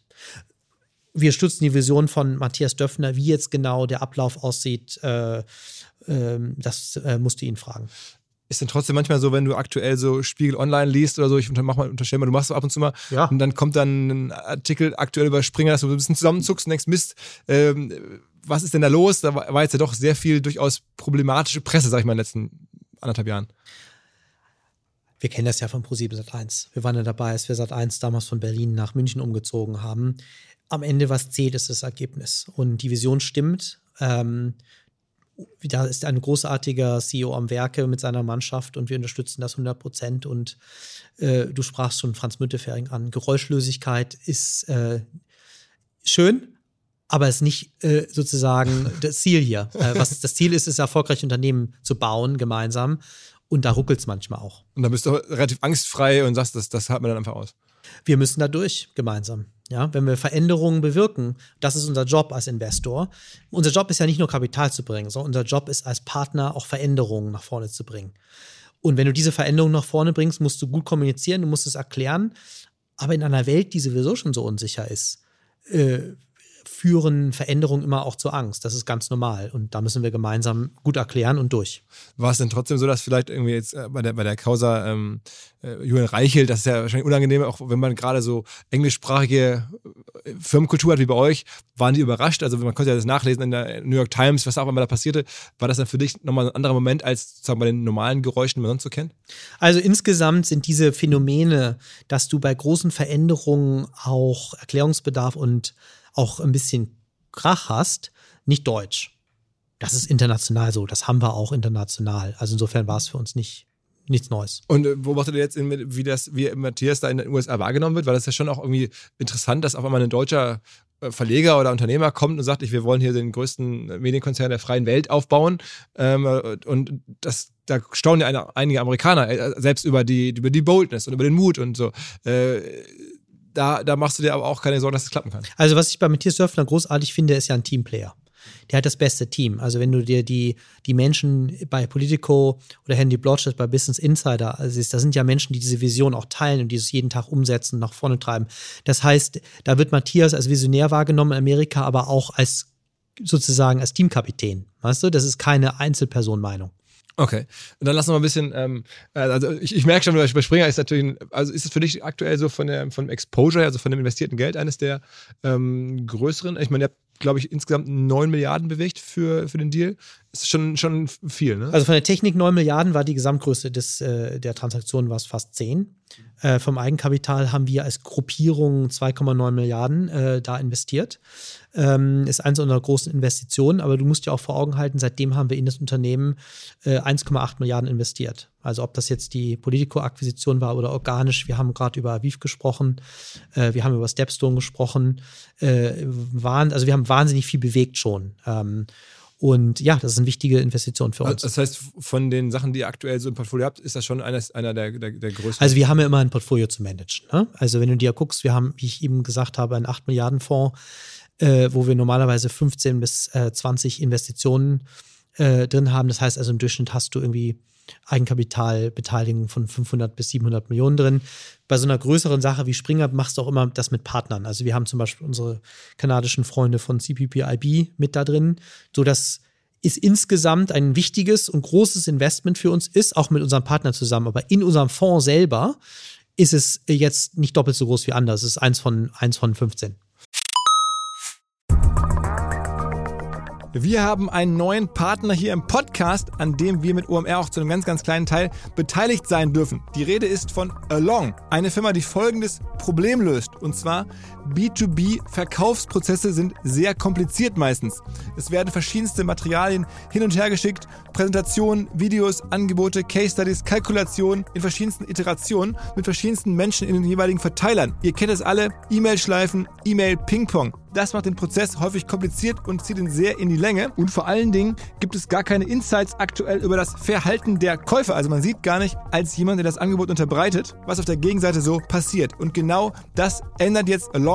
Die bauen die sogenannten Along Spaces, also digitale Sales Rooms, in denen alle Materialien hochgeladen werden können, in denen sich die verschiedensten Parteien austauschen können. Es entstehen einfach drei Vorteile. Man muss nicht mehr in irgendwelchen E-Mails nachsuchen. Angebotene Lösungen und Zahlen und Grafiken können schnell überall in Meetings geteilt werden. Und als Verkäufer sieht man natürlich, wer wann sich über welche Sachen informiert hat, worauf zugegriffen hat. Und man kann Informationen auch live anpassen. Along funktioniert also hier wie ein Co-Pilot, analysiert das Engagement der Interessenten und stellt sogar Empfehlungen für den nächsten Schritt zur Verfügung. Technisch aufsetzen kann man das alles in wenigen Minuten, auch mit dem jeweiligen eigenen CRM verbinden. Das macht Along. Wir glauben auch deswegen dran, weil es im Bereich Digital Sales Rooms die Nummer eins ist auf unserer hauseigenen Softwareplattform auf OMR Reviews, natürlich alles DSGVO-konform. Wer mehr wissen oder vielleicht eine Demo angucken möchte, alle Infos along space, ein Wort along space, space auch ausgeschrieben, alongspace.com slash OMR. Und wenn ihr jetzt über diesen Link kommt, also als OMR-Hörerin oder OMR-Hörer kommt, dann bekommt ihr drei Monate gratis, wenn ihr für ein Jahr bei Along abschließt. Zurück zum Podcast dann, dann lass uns mal so einfach mal das einmal abzuschließen, so ein paar andere, die ihr noch habt. Also gibt es irgendwas, was dir am Herzen liegt, wo du noch näher dran bist? Also von auch von jetzt dir persönlich. Also ihr habt Vantage Tower gemacht, also diese Funktürme, ähm, die dann sozusagen aus dem aus, aus Vodafone, glaube ich, rausgenommen wurden, äh, als eigene Firma an die Börse gebracht wurden. Also Liegenschaften von Telekommunikationsfirmen. Das ist ja ein bisschen klarer berechenbar. Da weiß man, da werden Mieten bezahlt für und dann äh, kann man da irgendwie so ein bisschen linear dranlegen, äh, mhm. wie das so läuft. Ähm, noch was anderes, was so, wo sehr viel Dynamik ist? Also ich meine, wir haben gerade über Rechte gesprochen. Ich glaube, wo wir als Deutsche, aber auch als Europäer schon drauf stolz sein können, ist dieser ganze ähm, Investmentkomplex im, im, im Produktions-, äh, also im Inhaltegeschäft. Leonine, mhm. Mediawan Leonine.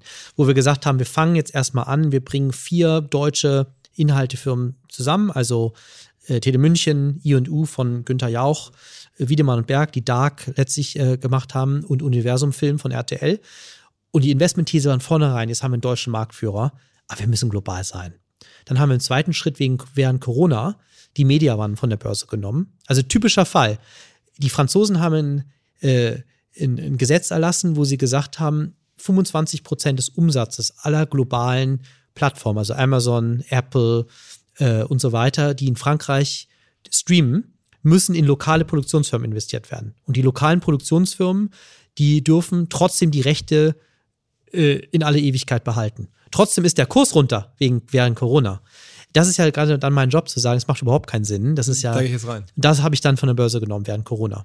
Deswegen haben wir da jetzt ein deutsch-französisches Schwergewicht. Und jetzt haben wir vor kurzem die Produktionsfirma von, von Brad Pitt äh, gekauft, beziehungsweise er hat sich entschlossen, auch einen Großteil äh, auch an der Firma äh, in, in, in Eigenkapital äh, zu halten. Das heißt, wir haben jetzt auf einmal Europäer, Amerikaner und da sind wir auch stolz drauf. Also das funktioniert äh, richtig gut. Also ihr, habt, ihr habt nicht nur Leonine, sondern ihr habt das französische Asset. Genau. Und ihr habt dann noch das jetzt gepaart. Das Plan B mit, von mit, Brad Pitt, genau.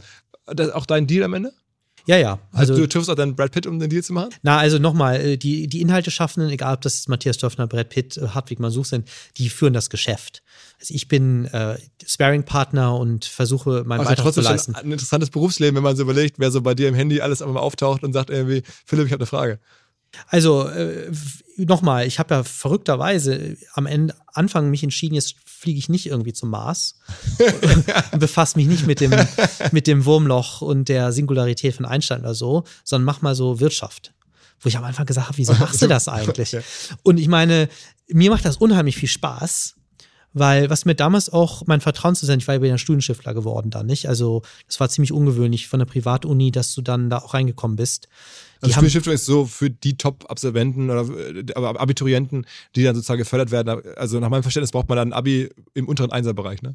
Ich weiß jetzt nicht, was die Grenzen sind, aber es sind so alle möglichen Lebensläufe von Leuten, die ähm, frühzeitig irgendwie ähm, ja, Wissen, was sie wollen. viel Erfolg Ja, genau.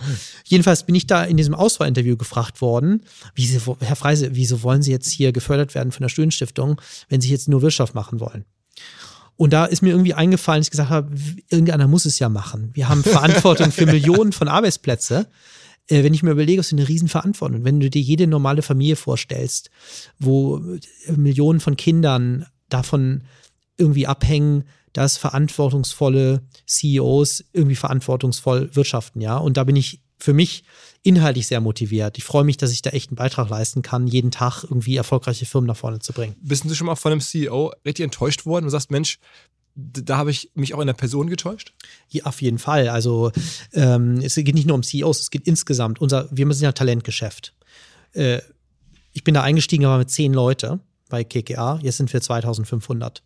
Also es ist schon verrückt, das Wachstum zu sehen. Äh, und das haben Henry Kravis und George Roberts wahnsinnig äh, gut hingekriegt, letztlich eine Firma aufzubauen, die so ein bisschen auch Magnet dann für Talente geworden ist. Aber gleichzeitig ist unser Job natürlich auch bei den Firmen, äh, die wir betreuen, auch die besten Leute reinzubringen.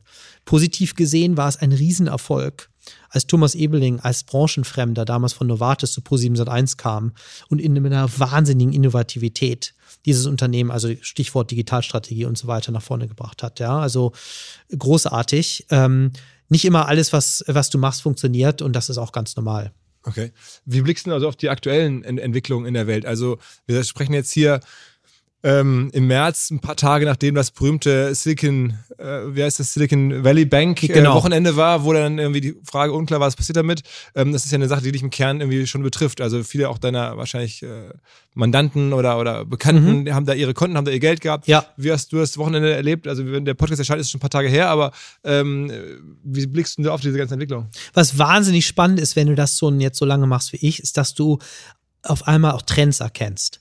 Und ich erinnere mich noch an diese Momente, als äh, Bear Stearns und Lehman gewackelt waren und dann auch äh, untergegangen waren oder als dann die Rettung auch erfolgte, als Per Steinbrück Angela merkte, du erinnerst dich, vor die Kameras traten und sagten, die Sparanlagen sind sicher. So, und jetzt sind wir wieder an diesem Punkt. Ähm, das ist schon ernst zu nehmen. Also wenn du überlegst, dass die Bank, die irgendwie 25, 30 Prozent der gesamten globalen Startup-Branche mit Kapital versorgt hat, äh, kurz vor der vor dem unkontrollierten Kollaps stand, dann ist das erstmal ernst zu nehmen. Und wir müssen uns fragen, was ist eigentlich los? Und wenn du darüber nachdenkst, was passiert, ist folgendes. Du hast zwei große Events gehabt in den letzten 15 Jahren. Erstmal die Weltfinanzkrise und dann zweitens Corona, wo die Zentralbanken gesagt haben, wir müssen gegensteuern, weil wir haben aus den 30er Jahren äh, gelernt, also wie gesagt, mein Vater ist 1921 geboren, ich bin mit einem Unternehmervater äh, Vater aufgewachsen, der eigentlich mir immer auch in meiner Kindheit geschildert hat, wie ist es eigentlich möglich gewesen, dass wir diese ganzen Verwerfungen in den 30er Jahren gehabt haben. Ich erinnere mich noch sehr gut daran, als Kind, dass er, wie er mir geschildert hat, wie das Lebensgefühl war, als er zwölf Jahre alt war, äh, als diese Weltfinanzkrise und die Leute auf einmal vor Massenarbeitslosigkeit standen. Jetzt erzähle ich ein bisschen, aber der Punkt ist folgendes: Es war richtig von den Zentralbanken 09 und auch während Corona gegenzusteuern, äh, die Gelddruckmaschine auch anzuschmeißen und die Programme aufzulegen, damit wir unkontrollierte Arbeitslosigkeit Vermeiden. vermeiden. Ja, das Problem ist nur, wenn du das einmal machst, dann musst du es auch wieder zurückführen. Und es wäre naiv zu glauben, wenn du das wieder zurückführst, dass das so ganz entspannt, ganz langsam wieder abbremsbar ist. Bei so einer Entwicklung, wo du massiv viel Liquidität rausnimmst, gibt es Unfälle, gibt es Krisen und gibt es Überraschungen. Und das, wir sprachen von einem sprichwörtlichen Kanarienvogel in der Mine, war genau dieser Canary in the Coal Mine gerade. Das war der erste Unfall. Also die Silicon Valley Bank war der, war der Kanarienvogel Genau. eigentlich. Und der, der ist explodiert.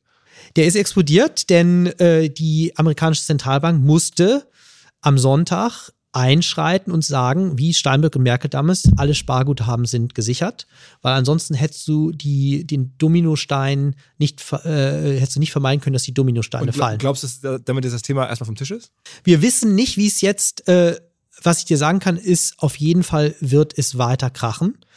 Wird das jetzt in diesem Bankenumfeld sein oder wird es in anderen Umfeldern sein, wo du durch den Entzug von Liquidität auf einmal dazu führst, dass Bewertungen, die du auf den, auf den Bilanzen hast, die eigentlich nur Papierbewertungen sind, sich übersetzen in wahre Liquiditätsverluste. Wenn du wahre Liquiditätsverluste unkontrolliert produzierst, dann kommt es zu diesen, kommt es zu diesen Dominoeffekten. Extrem ernst zu nehmen. Warum? Wir haben damals, ist Hank Paulson, dem amerikanischen Finanzminister 2009, zu verdanken, dass der sehr ehemaliger Goldman CEO sehr entschlossen gesagt hat, ich zwinge jetzt jede Bank. Es gibt hier keinen falschen Stolz, egal ob das Goldman ist oder ob das Bank of America ist oder Citi, alle werden jetzt mit Staatsgeld versorgt, neu kapitalisiert und ich ziehe diesen Schutzschirm auf. Seitdem aber haben wir ja natürlich die Debatte gehabt, ähm, warum haben wir jetzt hier äh, Banker äh, mit Staatsgeld gerettet und de facto der, der Steuerzahler. Und diese ähm, Ermächtigung, die der Präsident und der amerikanische Finanzminister hatten, ist inzwischen in den Kongress gewandert. Das heißt, du kannst eigentlich gar nicht mehr per Orto de Mufti sagen, die Sparanlagen sind sicher. Du kannst es irgendwie kommunizieren als Vertrauensmaßnahme. Aber wenn das jetzt nochmal wackelt in der Bankenwelt, ist der Kongress, der zustimmen muss. Das ist eine große Änderung. Das haben die Leute noch nicht so richtig verstanden, was das bedeutet. Und ich glaube, was wir ernst nehmen müssen, ist Folgendes. Wir kommen in die Gemengelage rein von einer ganz technisch normalen Rückführung von einer exzeptionellen Liquidität, die wir im Markt hatten, gleichzeitig zu einer geopolitischen äh, Lage, wo es Veränderungen gibt zwischen China und Amerika und insgesamt die Welt unsicherer ist.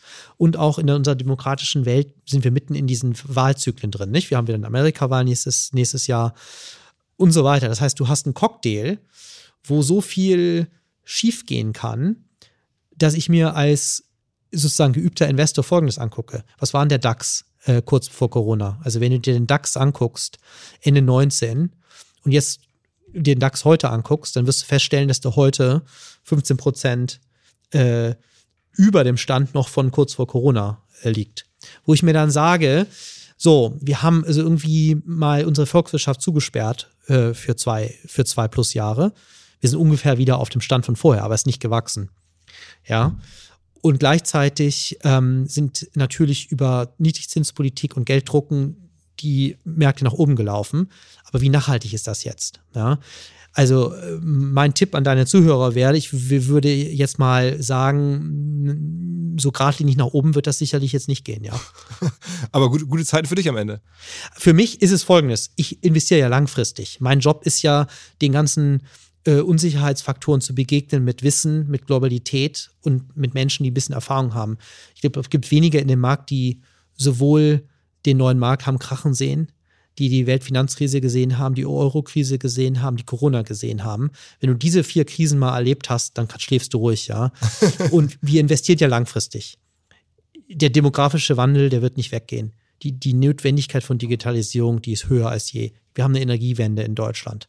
Und in all dem brauchst du heute unternehmerisches Das sind Kapital. eure drei großen Investmentthesen, Genau. die du gerade genannt hast, wo ihr am meisten Genau. hin- hinguckt. Wie lange dauert es eigentlich von, äh, normalerweise zumindest, wenn du siehst irgendwas, hast du ja gerade erzählt, wie es bei ProSieben damals war oder bei ähm, dem französischen Unternehmen, äh, Ja. wo ihr gemerkt habt, da kommt gerade eine neue Gesetzesänderung und das schadet der Firma in dem Fall, also kann man da günstig rein.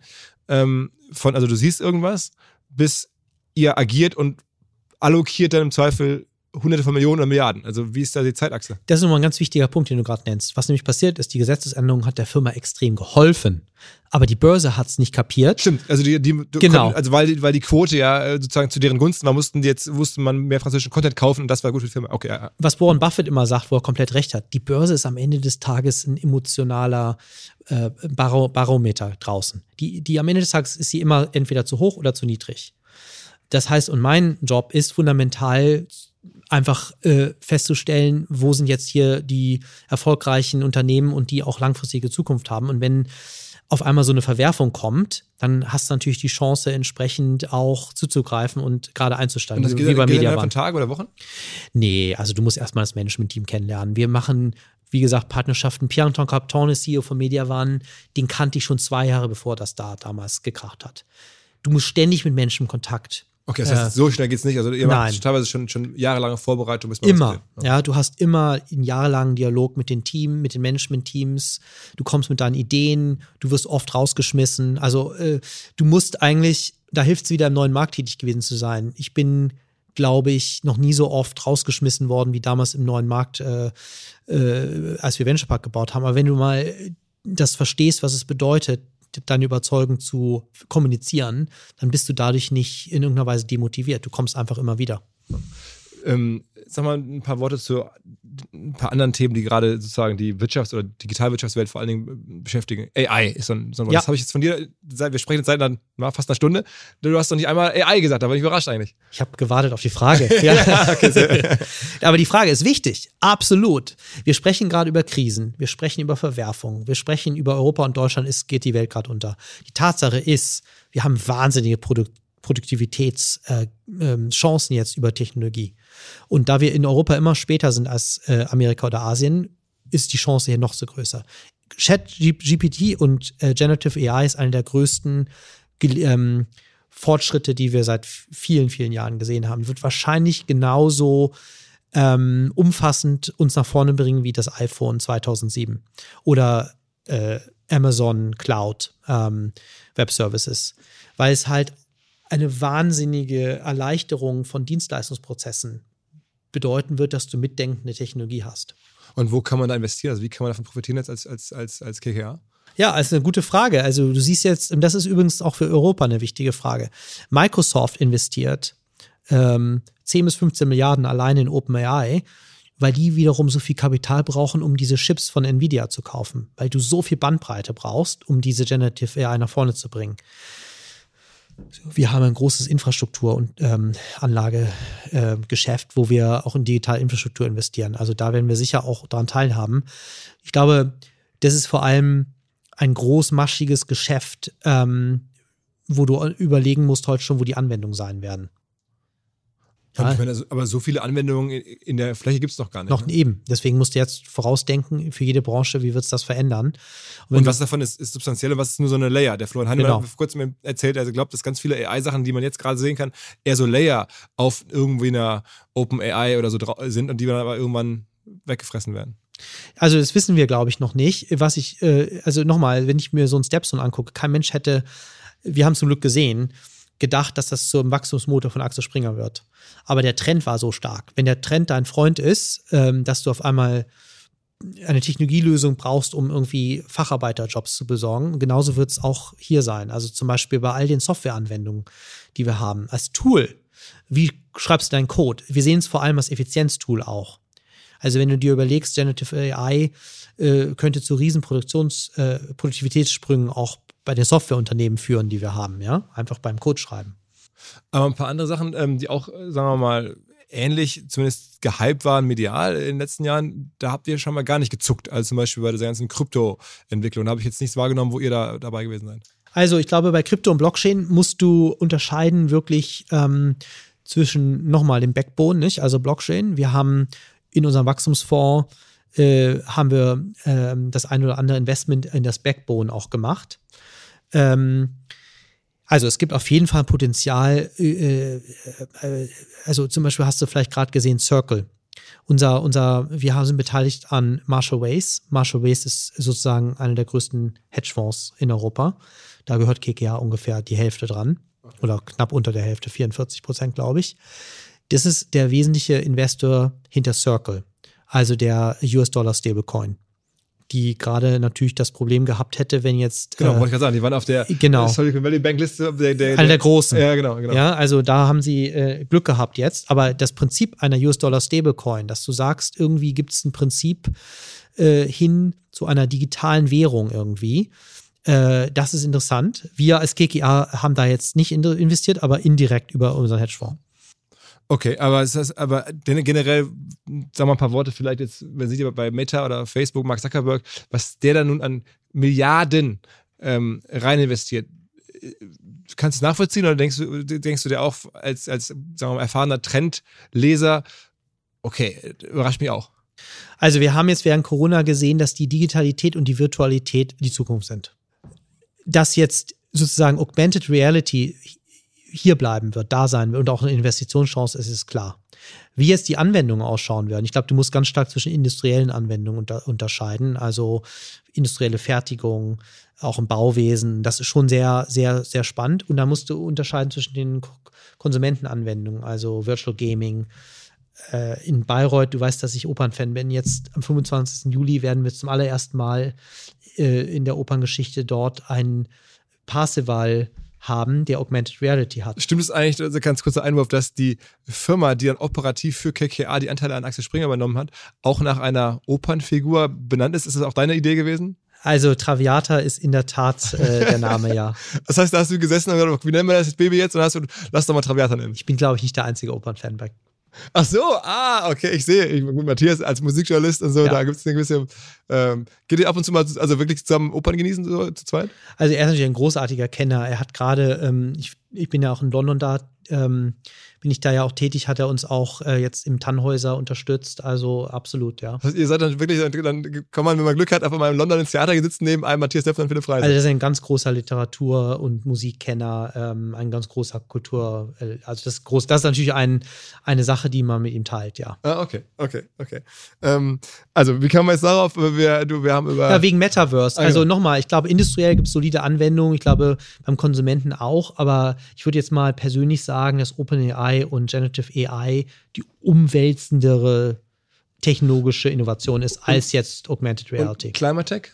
Großartig, also ganz wichtig. Also, wenn man jetzt so guckt, ich meine, frage ich mich jetzt, was könnt ihr da machen? Guckt ihr euch dann Endpal eher an oder guckt ihr euch eher an, kann ich bei FISMA mit reingehen, wo die gerade gesagt haben, sie wollen zum ersten Mal sich öffnen für Investoren und äh, brauchen jetzt mehr Geld, weil da gerade so viel Druck drauf ist? Alles sind interessante Unternehmen, ja.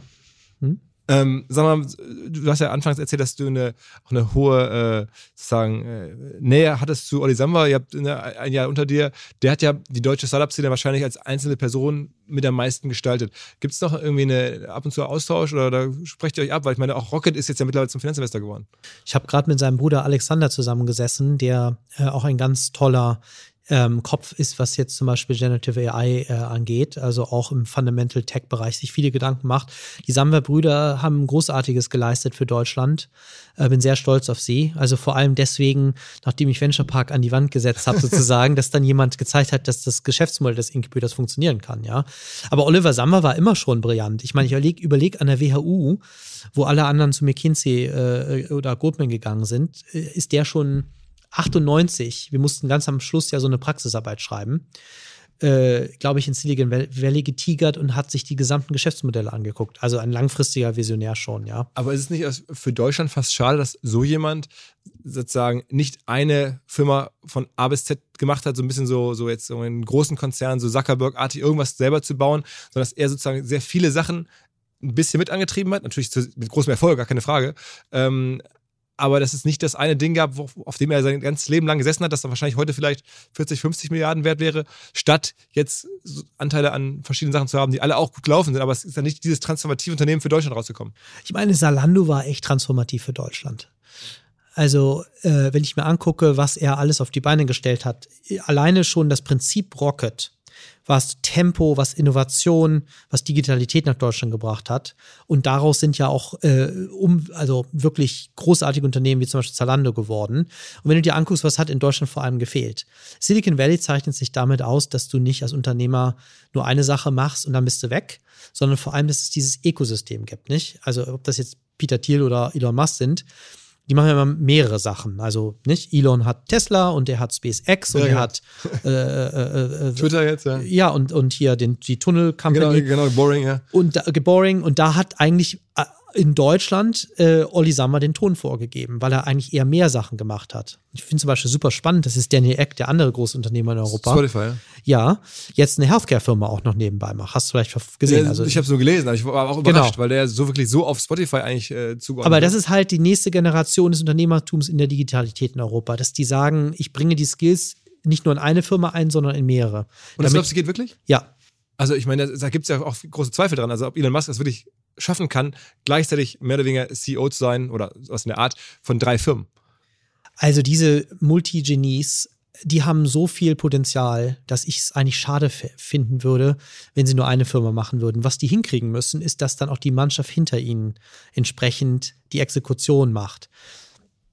Es gibt diesen einen Franzosen, der zum Beispiel de facto der CEO von Tesla die ganze Zeit war, der, den er von McKinsey geholt hatte. Großartige Entscheidung.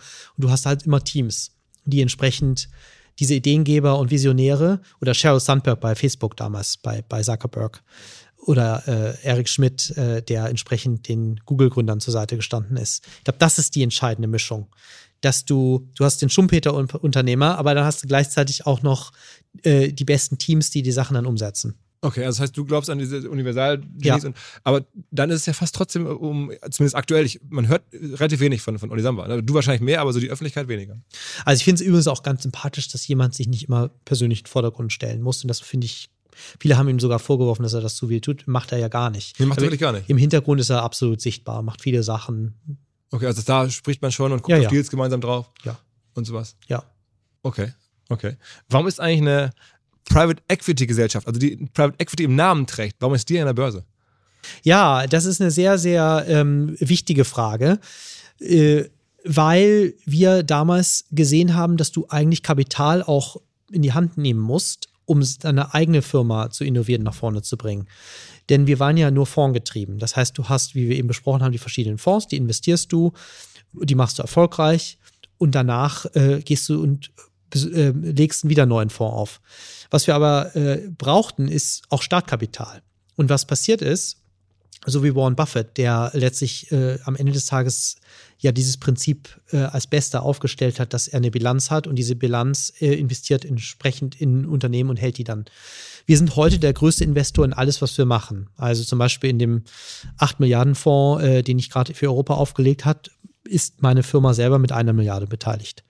Und das ist nur über diese Bilanz möglich gewesen. Und was wir gemacht haben, ist damals ähm, letztlich sind wir an die Börse gegangen und haben über diese Kapitalerhöhung, also die, die, Firma selber hat Anteile verkauft und dieses Kapital ist dann auf unsere Bilanz gekommen. Und mit diesem Kapital haben wir dann neue Geschäfte gestartet. Ich habe zum Beispiel den Wachstumsfonds 2015 genannt.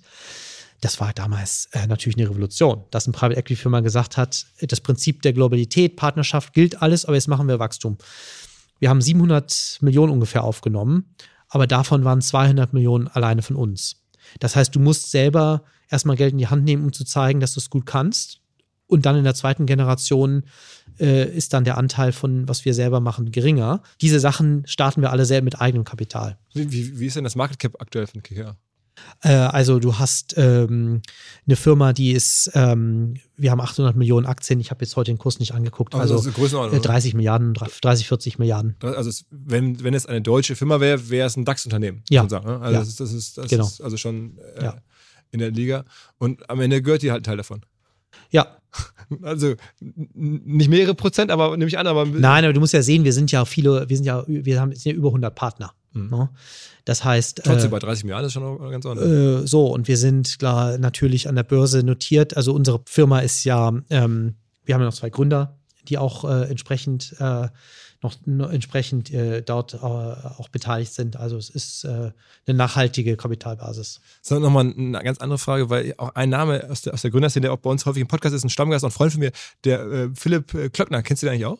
Philipp Klöckner ist ja mit uns auch verbunden. Ja, genau. Bei vielen unserer der, der digitalen, so als, als, als Research, One-Man-Research-Gruppe. Digitalen irgendwie. Unternehmen. Und übrigens, das ist ein ganz wichtiger Punkt, weil wir bringen zwar Kapital, wir bringen irgendwie auch die Internationalität, weil wir halt in der ganzen Welt tätig sind, aber dann bringen wir auch die Experten. Also nimm dir zum Beispiel Scout24 in der Schweiz damals. Da hat er sich relativ äh, intensiv auch mit Online-Marketing damals befasst. Was können wir da noch besser machen? Das heißt, auch da hast du dann, bevor viele den PIP entdeckt haben, hast du ihn schon gesehen, okay, der kennt sich ja ganz gut aus. Ja. Den schicke ich mal auf die, die, die, Themen rein und dann kriegst du von dem ein Reporting und dann machst du dazu dann deinen, deinen Reim drauf. Genau. Wir haben auch zum Beispiel gut mit Projekt A zusammengearbeitet. Mit Flo Heinemann und Co. Genau. Aber selbst in VC-Fonds investieren, das macht ja nicht. Ne? Das würde nicht passen. Das ist ja dann irgendwie nicht das, was man will. Ne? Ja, wir haben einen Wachstumsfonds, wie gesagt, der. Einen eigenen, da macht er keinen. Genau, der in der Spätphase äh, äh, investiert. Aber äh, wichtige Frage. Verrückterweise kam ich ja aus der VC-Welt. Und wie gesagt, äh, ich mache jetzt den Bogen zu dem, was wir am Anfang gesagt haben. Haben wir gesagt, wenn du in der VC-Welt wirklich erfolgreich sein musst, musst du tiefes vertikales Fachwissen haben. Wir sind Generalisten, das heißt, äh, deswegen setzen wir in der Wachstumsphase erst an, wo wir, unser Job ist Skalierung. Skalierung in Partnerschaft. Hm, ganz zum Schluss eine Sache, die ich, mich auch überrascht habe. Ich irgendwie habe einen anderen Podcast mit dir gehört. Es gibt ja gar nicht so viel Inhalte zu dir. Auch du bist ja auch sehr zurückhaltend. Da kam dann raus, wurdest du nach einem, einem Buchtipp gefragt. Eigentlich finde ich immer so Buchtipps so ein bisschen mm. äh, lame, weil dann kommen irgendwelche Businessbücher, äh, ja. die dann da so empfohlen werden. Und du hast aber irgendwie Magic Mountain, also Thomas Mann, Zauberberg gesagt. Äh, ein Buch, was ich auch noch gute Erinnerung habe. Ähm, ist ein riesen dicker Schinken. Wie kommst du auf, also als, als prägendes Buch auf, auf der Zauberberg? Also der Zauberberg war für mich absolut prägend. Wie gesagt, ich bin aufgewachsen als Sohn von einem Vater, der ähm, den Zweiten Weltkrieg äh, auch miterlebt hat und der auch äh, diese Phase miterlebt hat, wie eine hochzivilisierte Gesellschaft wie Deutschland äh, in Phasen der Not und Phasen von Krisen und Verwerfungen über falsche Führung komplett in die falsche Richtung geglitten ist. Und ich habe das auch sehr intensiv erlebt in den Erzählungen. Und davon spricht ja der Zauberberg gerade. Der Zauberberg ist übrigens für uns heute ein extrem wichtiges Buch. Du hast gerade von dem also Silicon Valley Bank äh, Thema gesprochen. Wir haben eine Wahl äh, in Amerika in einem Jahr. Wir haben geopolitische Konflikte zwischen China und, und Amerika. Wir haben Verwerfungen durch revolutionäre Technologie, die dazu führen, dass unter Umständen Millionen von Arbeitsplätzen irgendwie verändert werden. Es gibt viel Unsicherheit. Und was dieses Buch halt beschreibt, ist, dass am Ende du sehr schnell von einer hochglobalen, zivilisierten, fröhlichen Gesellschaft, also oben in dem Sanatorium, heruntergleiten kannst unten im Tal, wo sich auf einmal die Leute im Ersten Weltkrieg die, die Köpfe einschlagen. Und die letzte Lektion war für mich immer ähm, das, was ich auch am Anfang gesagt habe. Wir müssen uns engagieren. Wir müssen, wir müssen gemeinsam irgendwie versuchen, nach vorne zu kommen und auch unseren Beitrag äh, zu leisten. Und zum Beispiel, ich habe immer auch als damals Alfred Herrhausen toll gefunden, der 87 Den versucht hat. Bankchef, ne? Genau, der 87 versucht hat, die Schuldenkrise. Und der hat gesagt, Freiheit und Verantwortung sind siamesische Zwillinge. Das heißt, wenn du die Freiheit genießt, die wir in Deutschland heute haben, die wir in Europa heute haben, die wir in der westlichen demokratischen Welt haben, dann hast du auch eine Verantwortung, dass du versuchst irgendwie äh, dazu beizutragen, dass es sichere Arbeitsplätze gibt, dass es Wohlstand und Sicherheit gibt und dass du auch kommunizierst. Und dieses Buch ist für mich wichtig, weil ich meinen Job auch als Auftrag verstehe, ähm, da, da genau das zu tun politisch, man hört es so ein bisschen raus, ist die, die, kann man auch nachlesen, die FDP am nächsten. Ne? Da bist du auch engagiert ein bisschen. Ne? Am Ende des Tages bin ich immer liberaler gewesen. Also was ich toll an der Universität fand, ist, dass es eine freiheitlich orientierte Universität war. Hayek hat sie mit gegründet und ich vertraue den Menschen. Ich glaube übrigens, dass unsere Demokratie deswegen das überzeugendere und das bessere Modell ist, weil die Gesamtheit, die, das, die Summe von vielen Menschen, die ihren eigenen Traum irgendwie verwirklichen wollen, äh, zu einem erfolgreicheren Ergebnis kommen können, als wenn der, wenn das Kollektiv von oben herab reagiert, regiert. Meine Mutter übrigens äh, ist nach dem Krieg in Ostdeutschland, äh, also in der sowjetischen Besatzungszone hängen geblieben. Die kam 57 raus nach Berlin, hat Medizin studiert, aber ihr jüngerer Bruder, der vier Jahre später das machen sollte, im September 61 anfangen sollte, war auf einmal hinter dem eisernen Vorhang. Und ich bin als kleiner Junge auch dadurch sehr geprägt gewesen. Wir haben äh, quasi, sind wir mit dem Auto in die DDR gefahren, wir sind nach Bulgarien in Urlaub gefahren, um meine Großmutter zu besuchen. Also es gibt eine tiefe inhaltliche Überzeugung. Denk an den Vater, der den Nationalsozialismus miterlebt hat und an die Mutter, die den Kommunismus miterlebt hat, dass wir super viel Glück haben ich habe super viel Glück, dass ich in einer freiheitlich westlich orientierten Gesellschaft und ich bin jeden Tag dankbar dafür. Aber lebst du denn lieber in London als in Deutschland? Ich meine, du lebst in London, also das heißt, du hast das wegen deiner Frau oder? Also mein, mein, mein, mein, mein, mein, erstmal ist es so, dass äh, ist eine sehr äh, gute Frage. 2001, als der neue Markt zusammengebrochen ist, war London der einzige Standort, wo du eigentlich sowas machen konntest, was ich jetzt mache. Inzwischen haben wir Büros in Frankfurt, in Paris, in Madrid, in, in Stockholm, total international. Kannst du auch in Deutschland machen. Äh, ich bin geschieden, ich habe vier Kinder, ich habe übrigens drei Töchter und einen Sohn und ich nehme das auch äh, sehr bewusst wahr. Ich habe die Kinder 50 Prozent der Zeit. Und die leben in London? Die leben, weil die Mutter Amerikanerin ist, in London. Da haben, haben wir uns auch geeinigt. Das heißt, ich bleibe in London, aber in der Woche, wo ich die Kinder nicht habe, also du musst dir so vorstellen, ich bin eine Woche wirklich in London, esse jeden Tag mit den Abend und Frühstück. Also bin wirklich bewusster Vater. Das ist auch etwas, wo ich bei KKA ganz klar den Ton angebe. Also eine moderne Führung hat nichts mit äh, Gender zu tun. Eine moderne Führung hat was mit Balance zwischen Privat- und Berufsleben zu tun. Und da führe ich selber, ich lebe das sehr aktiv. So, und in der Woche, wo die Kinder bei der Mutter sind, äh, reise ich. Äh, bin ich in Berlin, bin ich in Paris, bin ich in Stockholm. Und du hast ja auch einen europäischen Job. Ne? Das heißt, du musst auch ständig äh, äh bei den Menschen sein, ja. Nochmal gerade zur FDP zurück, weil da eine gewisse mhm. Nähe ist bist du ab und zu mal mit Christian Lindner im Austausch oder so, dass er dich mal um Rat fragt, um eine Einschätzung. Meine, der ist jetzt ja dann äh, in deinem Metier auf einmal reingerutscht, sozusagen. Ist ja irgendwie ähm, Finanzminister. Das ist ja ein Thema, wo du ihm vielleicht hier und da mal zumindest einen Assist geben könntest. Also, ich weiß nicht, ob du mich auf, auf LinkedIn äh, äh folgst. Äh, ja. Hast vielleicht gesehen, dass ich sowohl mit Macron als auch mit Sunak als auch mit Christian äh, im Austausch stehe, das ist unser Job. Ja? Also wenn du, wenn du das machst, dass du große Firmen irgendwie begleitest und investierst in Europa, dann musst du dich auch als Partner anbieten, egal welcher Couleur, ob das jetzt, egal ob das jetzt ähm, Angela Merkel, äh, Habeck, Lindner oder sonst wer ist. Also ich glaube, unser Job ist einfach ein aktiver Teil der Gesellschaft zu sein. Gibt es eigentlich noch andere Fonds oder andere Personen, jetzt, die das auch so machen aus Deutschland heraus? Also irgendwie, wir mal, wer, wer ist da ähnlich? Also von, der, von, dem, von dem äh, Vermögen, das ihr da verwaltet, von den Akquisitionen oder den Deals, die ihr machen könnt. Gibt es noch eine andere Firma, die, die du regelmäßig triffst? Also ich meine, KKA ist natürlich insofern recht, recht ähm, einzigartig, weil wir halt die Industrie erfunden haben und wir absolut global sind. Und diese drei Fonds, dass du einen in Europa, einen in äh, Asien äh, und einen in Amerika hast, ist recht ungewöhnlich. Also wenn du mal einen Wettbewerb anschaust, EQT äh, oder Advent oder Permira, die haben alle globale Fonds. Und das sind so die, die man am regelmäßigsten begegnet. Genau. Ja. Okay, krass. Jetzt haben wir wirklich wirklich eine ganz große Reise gemacht. Irgendwie von, weiß ich nicht, äh, Hertha BSC und über Springer und der Geburtsstunde von äh, Proud Equity und am Ende deinem Leben. Ähm, äh, vielen, vielen Dank, äh, dass Sehr du dir Zeit genommen hast. Ähm, äh, also ich habe auf jeden Fall sehr viel mitgenommen. Tipptopp. Philipp, vielen Dank, dass du dir Zeit genommen hast. War mir echt ein Vergnügen. Alles klar. Ciao, ciao. Ciao. Hinweis auf die Agenturgruppe Mighty, MYTY. Die sitzen in Deutschland, der Schweiz und Kroatien und sind ein Netzwerk von verschiedensten hochqualifizierten Spezialagenturen. Und um in diesem Mighty-Netzwerk die richtige Agentur für eure Bedürfnisse zu finden, haben sich was Neues, ziemlich Cleveres ausgedacht. Habe ich noch nie vorher drüber nachgedacht und woanders gehört.